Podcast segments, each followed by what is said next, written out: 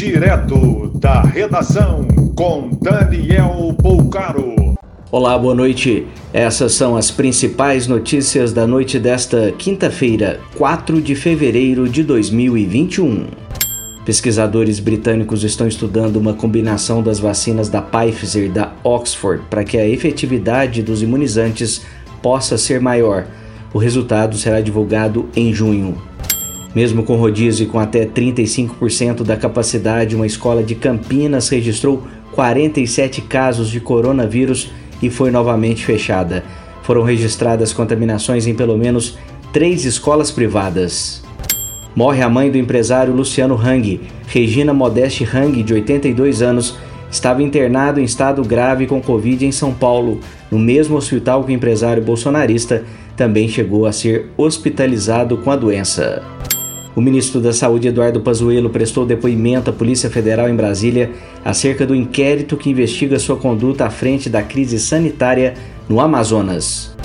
A única região de Minas Gerais que estava na onda verde, o Triângulo Sul, na região de Uberaba, regrediu para a fase amarela. Outras nove regiões do estado estão na onda vermelha, a mais restritiva. A Itália registra surto da nova cepa britânica em cidades do norte do país acendendo o alerta para as variantes mais potenciais do Covid. Em até oito meses, os novos presidentes da Câmara e do Senado, Arthur Lira e Rodrigo Pacheco, pretendem aprovar a reforma tributária. Hoje, eles também fizeram compromisso de criar um programa social para trabalhadores afetados pela pandemia. O ex-presidente da Câmara, Rodrigo Maia, do DEM, está negociando a sua ida para o PSL antigo partido do presidente Bolsonaro. Sua ida deve arrastar mais 40 parlamentares para a sigla. O Banco do Brasil vai abrir até final de março mais 14 agências especializadas em agronegócio nos estados de Goiás, Mato Grosso, Mato Grosso do Sul, Paraná, São Paulo e Rio Grande do Sul. Já existem em Goiânia, Uberlândia, Campo Grande e Campo Mourão.